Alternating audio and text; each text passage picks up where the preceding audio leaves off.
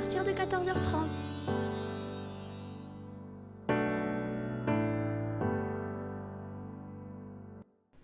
Bonjour, je m'appelle Raphaël et aujourd'hui je vais vous présenter l'éphéméride du jour. Vendredi 2 juin 2023, 153e jour de l'année, 212e jour restant, 22e semaine. Horaire du soleil. Le soleil se lève à 5h51 et se couche à 21h46. Durée d'ensoleillement 15h55, plus 2 minutes. Fête. Nous fêtons les Blandines ainsi que les Vital. Dicton. Soleil de juin, lui, de grand matin. Citation. Tous ceux qui ont mis tout leur cœur à leur œuvre ont fait du bon travail, même s'ils sont morts avant de pouvoir signer. Robert Louis Stevenson. Au revoir.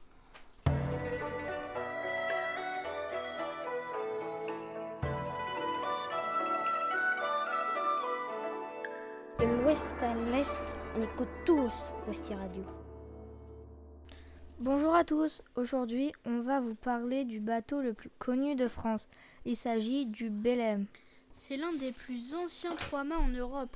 Il a été construit à Nantes.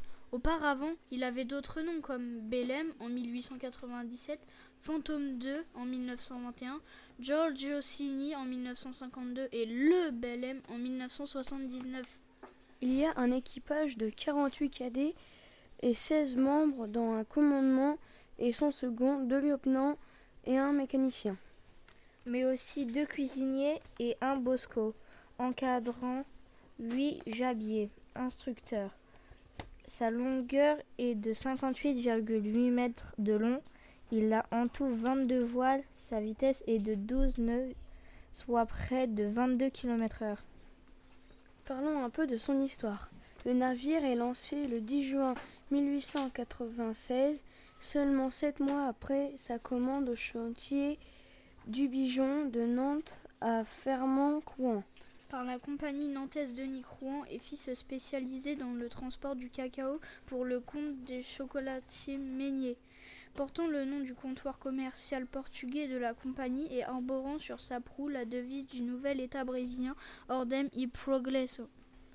Il est affecté à la flotte des Antilles et peut transporter jusqu'à 675 tonnes de fret.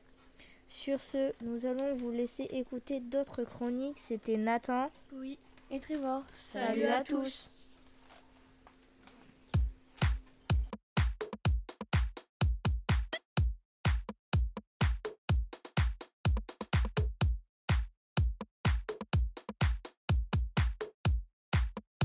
Rousti Radio, c'est pas du pipeau. Bonjour à tous, vous écoutez Romane et Maëlie pour vous parler de Rabelais sur Rousti Radio.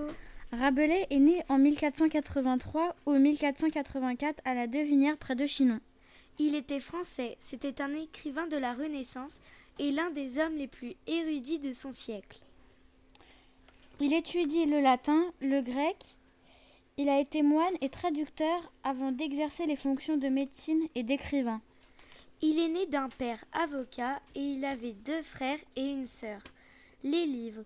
Il a écrit Pantagruel en 1532, Gargantua en 1534, Tiers livre en 1546 le quart livre en 1548 et le cinquième livre en 1562. Les noms sont un peu bizarres. Oui, un peu. Il se donnait un faux nom pour pas que ses livres soient saturés. Il écrivait ses livres en français pour qu'ils soient accessibles à tous. Intelligent cet, écri- cet écrivain. Au revoir.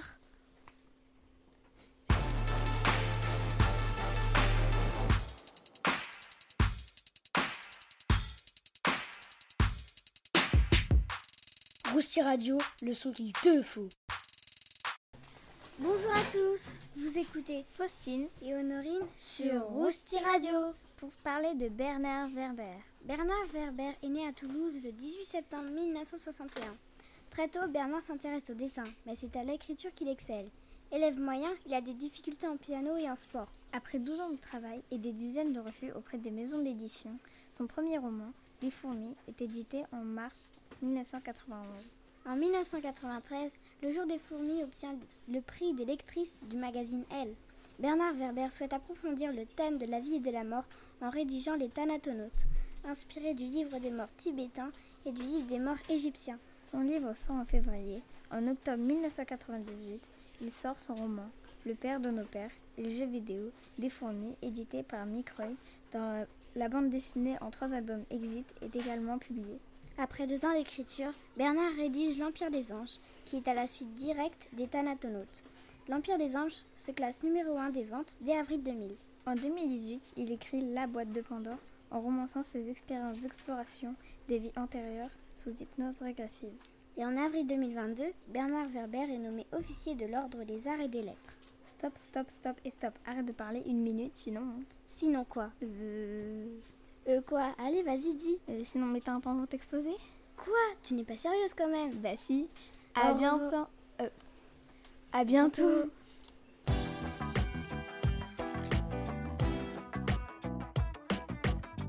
Rousti Radio, le paquebot de l'info.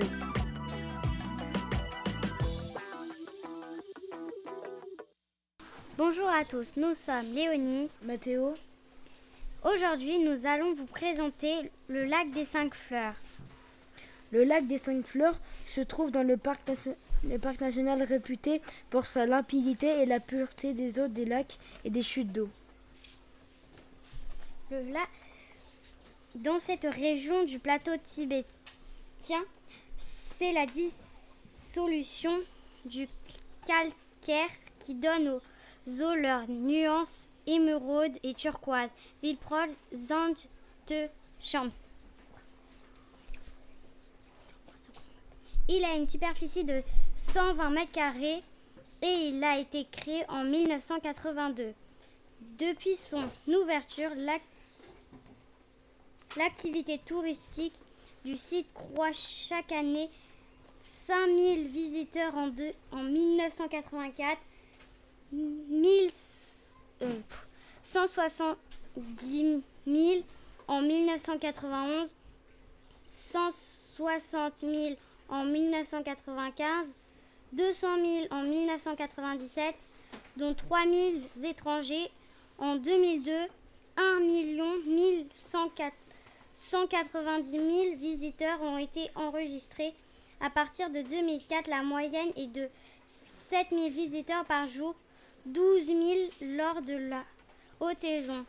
Malgré cette fréquentation, Juizegu, en comparaison avec les autres lieux touristiques chinois, reste difficile d'accès. La majorité des touristes Rejoindre la vallée par trajet en bus de 10 heures à partir de Chengdu, le long du canyon de la rivière Mine, sujet à l'occasion de la saison des pluies d'éboulements mineurs et de coulées de boue, qui peuvent ajouter un nombre d'heures au voyage. Au, Au revoir, revoir et à bientôt pour de nouvelle nouvelles chroniques sur Rousti Radio. Radio. Et maintenant, votre jeu préféré, le jeu Qu'est-ce qui joue Ça me dit quelque chose. Oui, moi aussi. Envoyez votre réponse sur enseignant.vsm2g.fr. Et maintenant, place à la musique.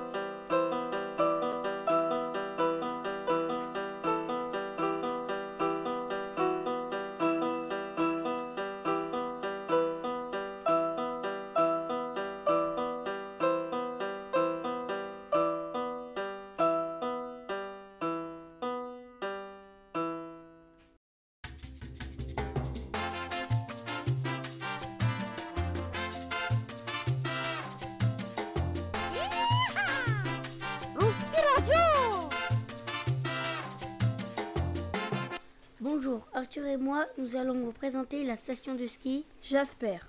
En janvier 1968, le domaine des Quatre Verts, propriété d'un groupe investisseur, a acheté Jasper au Québec et ses 480 ancres de terrain pour en faire centre de villégiature orienté, orienté sur les familles et les jeunes. Cela a demandé beaucoup de travail, mais la station de ski ouverte pour la saison 1968-1969. Jasper est doté d'une situation incroyable dans le plus grand parc national des montagnes rocheuses. Impossible de se laisser des anciennes forêts, des lacs gelés, des glaciers étincelants. C'est ici que se situe le domaine skiable de Marmot-Bazin. À une demi-heure, à une demi-heure près, voiture avec 678 hectares de pistes et un excellent snowpark. Marmot-Bazin offre plein de, de terrain à, à explorer pour tous les niveaux en dépit de son excellent terrain. La station de ski a su garder son esprit décontracté. C'est le lieu parfait pour s'échapper de la foule, surtout parce que la majorité des touristes visitent en été. Les familles y trouveront une crèche et un parc aquatique.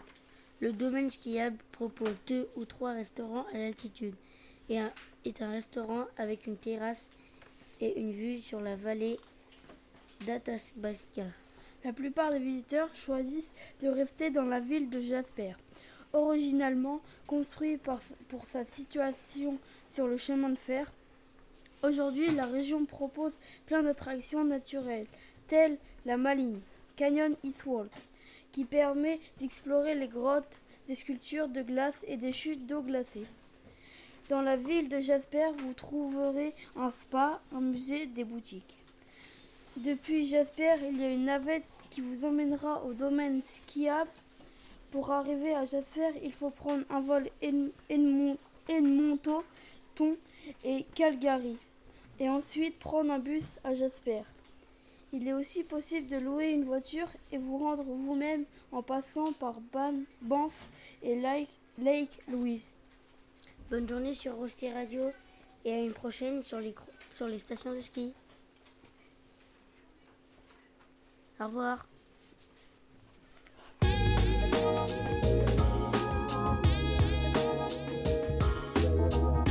Rousti Radio, moi, je suis accro. Coucou tout le monde, c'est Rose et Charlie sur Rousti Radio. Aujourd'hui, nous allons vous parler de Nevermind de Nirvana. Nevermind est le deuxième album du groupe. L'album est sorti le 24 septembre 1991 par le label DGC Records. Il a atteint notamment la première place du classement musical de vente d'albums aux États-Unis, en France et au Canada. L'album est vendu à 30 millions d'exemplaires. Il est dominé par un puissant son punk rock parsemé de mélodies pop. Cet album dure 42 minutes 38 secondes et il y a 12 chansons. Kurt Cobain, principal auteur-compositeur du groupe, utilise des séquences d'accords basées principalement sur des power chords. La pochette de l'album représente une photo d'un bébé nu sous l'eau avec un billet d'un dollar accroché à un hameçon en dehors de sa portée. Selon Kurs Novapelic, l'idée de ce titre est venue du ressenti du groupe à propos de la réaction américaine par rapport à la, la première guerre du Golfe. Juste après l'enregistrement de l'album, Cobain propose d'appeler l'album Nevermind, qui veut dire T'inquiète. Et voilà. C'est fini. C'était la, la, discothèque, discothèque idéale sur Aussi Radio. À bientôt.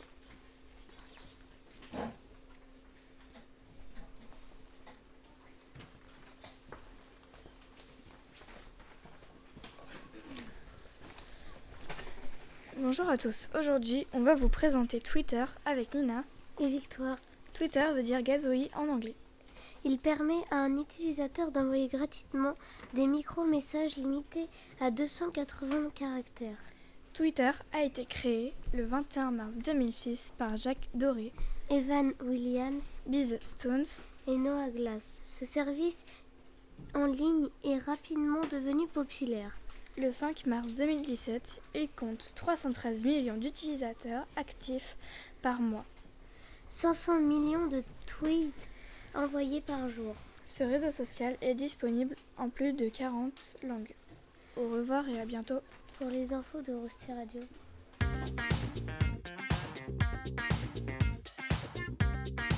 Rosti Radio pour ceux qui aiment l'info.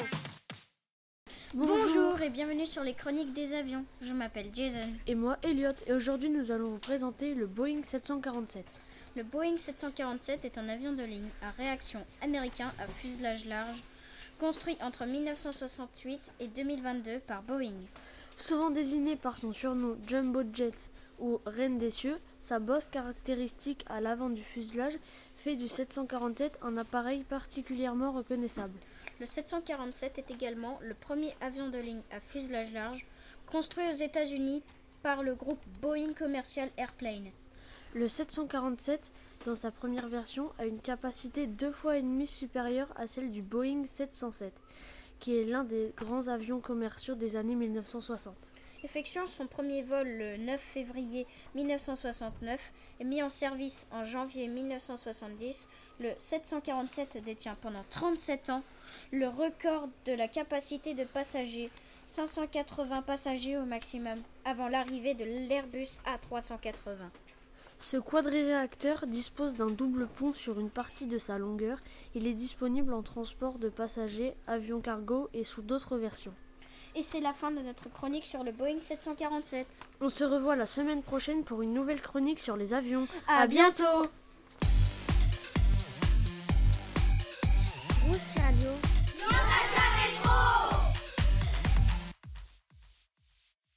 Bonjour à tous. Aujourd'hui, nous allons vous parler de l'Irazo. L'Irazo est un stratovolcan actif situé dans la cordillère centrale, Cordillera volcanique centrale, au Costa Rica. Il culmine à 3432 mètres d'altitude. Le cratère héberge un lac acide qui s'est lentement évaporé en avril 2013 à la suite de la reprise de volcanique. Il se trouve à l'intérieur du parc national qui porte son nom, le parc national du volcan Irazu, à environ 30 km à l'ouest de la ville de Cartago. Les volcans Turrialba et Irazu sont parfois qualifiés les jumeaux car ils prennent appui sur le même socle. Il a fait fréquemment éruption dans les temps historiques, au moins 23 fois depuis sa première éruption, inscrite en 1723. L'éruption la plus récente a commencé en 1963 et s'est poursuivie jusqu'en 1965. Elle a commencé lors d'une visite du président américain John Kennedy au Costa Rica et a couvert de, cendres la capitale et la majeure partie de la vallée centrale. Depuis l'éruption de 1963, le volcan a été inactif bien que le tremblement de terre fréquent montre que le magma se déplace toujours sous le volcan. En 1994, une petite éruption phréatique causée par des pluies abondantes qui ont déstabilisé le versant du volcan a dérivé dans les décompressions rapides du système hydrothermal, ce qui a provoqué un mouvement dans la masse et de grandes avalanches qui sont arrivées jusqu'à 20 km vers le nord en suivant le lit du Rio. Actuellement, les manifestations sont observées des fuméroles à l'intérieur du lac du cratère et un champ de fuméroles se maintiennent actifs au nord-ouest dans les murs externes du cratère principal. Tout l'édifice volcanique est extrêmement instable. Et voilà, c'est la fin de cette chronique. Sur les volcans, c'était Timéo et Anas. Et on se retrouve la semaine prochaine pour de nouvelles chroniques sur Rosti Radio. À bientôt. Rosti Radio. Les produits micro. Bonjour à tous. Aujourd'hui, on va vous présenter le Régent avec Nina et Emeline sur, sur Rosti Radio. Radio. Le Régent est un diamant et aussi un bijou blanc découvert en 1698 à Golconde en Inde du Sud. Il tient son nom du régent Philippe d'Orléans, l'un de ses premiers acquéreurs. Un des bijoux les plus remarquables parmi les joyaux de la couronne de France. Considéré comme diamant le plus pur du monde. Tu m'as coupé la parole. Et alors? Alors j'étais en train de dire que j'avais raison. Tu m'énerves. Je sais. Au revoir. Sur Aussi Radio.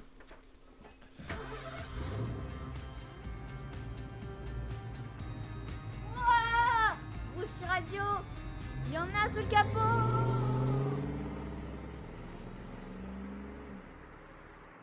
Bonjour à tous, nous sommes Raphaël et Stanis. Aujourd'hui, nous allons vous parler de l'homme qui a vécu le plus longtemps au monde. Le record de longévité humaine officiellement retenu et toujours détenu par la française Joanne Louise Calment, qui a vécu 122 ans et 164 jours. Pour les hommes, c'est le japonais Jérôme Simusa qui a vécu 116 ans. Au revoir, c'était Raphaël et Stanis sur Rossi Radio. Radio. Passez une bonne journée.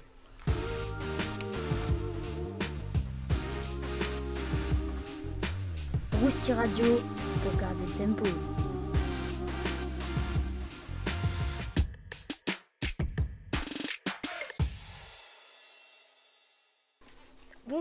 Aujourd'hui nous allons vous parler de Yves Saint Laurent avec Swan, Maëlle et Laura. Yves Saint Laurent est une entreprise française de luxe spécialisée dans le prêt-à-porter comme la maroquinerie, les chaussures, les accessoires de luxe et la joaillerie et les lunetteries. Le monogramme de Yves Saint Laurent est YSL. Cette entreprise a été fondée en 1961 par Pierre Berger et le couturier Yves Saint Laurent. La maison de couture est rachetée en 1990 suite à des grosses dettes financières. Le 12 juillet 1998, juste avant la finale de la Coupe du Monde de foot, 174 modèles présentant les 40 ans d'histoire de la maison Yves Saint Laurent. Le modèle défile sur le terrain du Stade de France. C'est le défilé de mode le plus médiatisé de l'histoire, a été visionné en direct par 1,8 milliard de téléspectateurs à travers le monde. Une rarissime veste haute couture créée par Yves Saint Laurent en hommage au jour Messol de Van Gogh s'est vendue mercredi 3 382 000 euros lors d'une vente aux enchères de la maison Christie's, un record mondial pour une pièce du célèbre couturier. Yves Saint Laurent est mort le 1er juin 2008 et Pierre Berger est mort le 8 septembre 2017. On espère que ça vous aura plu et à bientôt.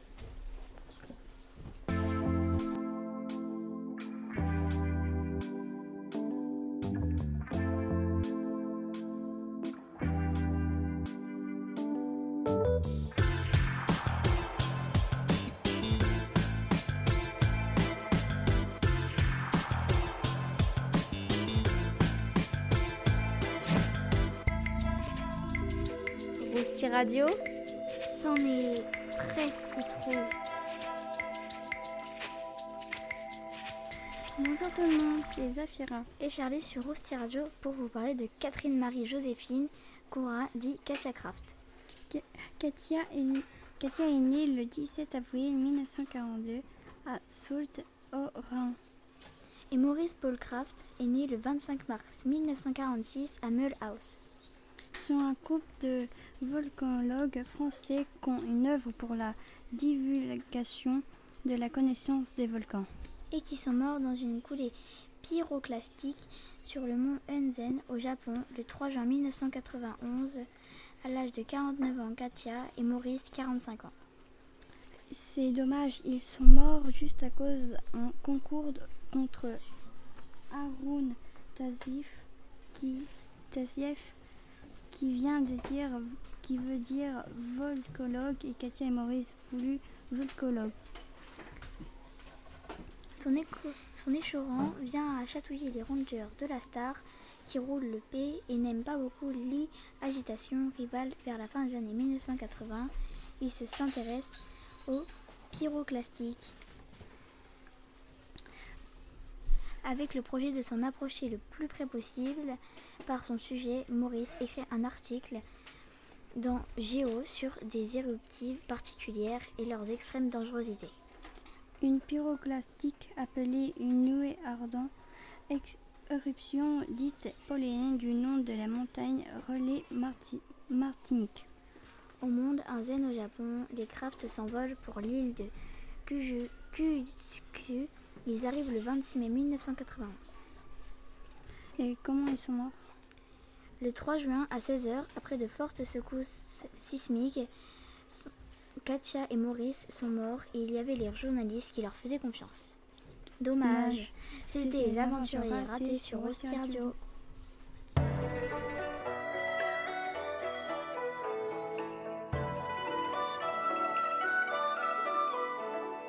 De l'ouest à l'est, on écoute tous Rosti Radio. Coucou, c'est Jeanne et Amy sur Rosti Radio pour vous parler de Hanako-san. La légende de Hanako-san raconte l'histoire d'une jeune fille qui hante la troisième cabine des toilettes des filles et apparaît lorsqu'on dit trois fois son nom. Selon la légende, celui qui réussirait le défi de Hanako-san pourrait l'invoquer. Pour le faire, il fallait toquer trois fois à la troisième porte du troisième étage des toilettes des filles en disant Es-tu là, Hanako-san Mais si elle vous répond Je suis là, il ne faudra pas entrer ou sinon elle vous emmènera avec elle. Elle serait probablement un esprit vengeur. Il y a plusieurs légendes urbaines sur l'origine de Hanako-san. On dit qu'elle pourrait être une élève morte pendant la Seconde Guerre mondiale, tuée par un obus dans cette fameuse cabine, alors qu'elle jouait à cache-cache avec ses camarades. Une deuxième légende dit qu'elle aurait été assassinée par un agresseur pervers, un élève ou un professeur dans ses toilettes. C'est la fin de cette chronique. À vendredi prochain.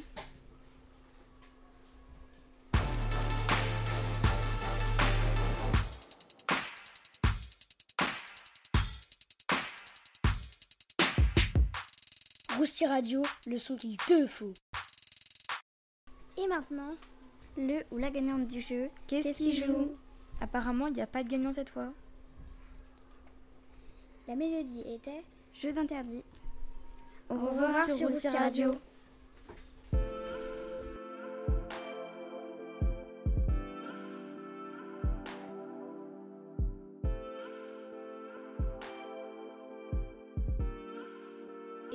Notre émission est terminée. Nous vous donnons rendez-vous la semaine prochaine pour une nouvelle Roussi Radio. À bientôt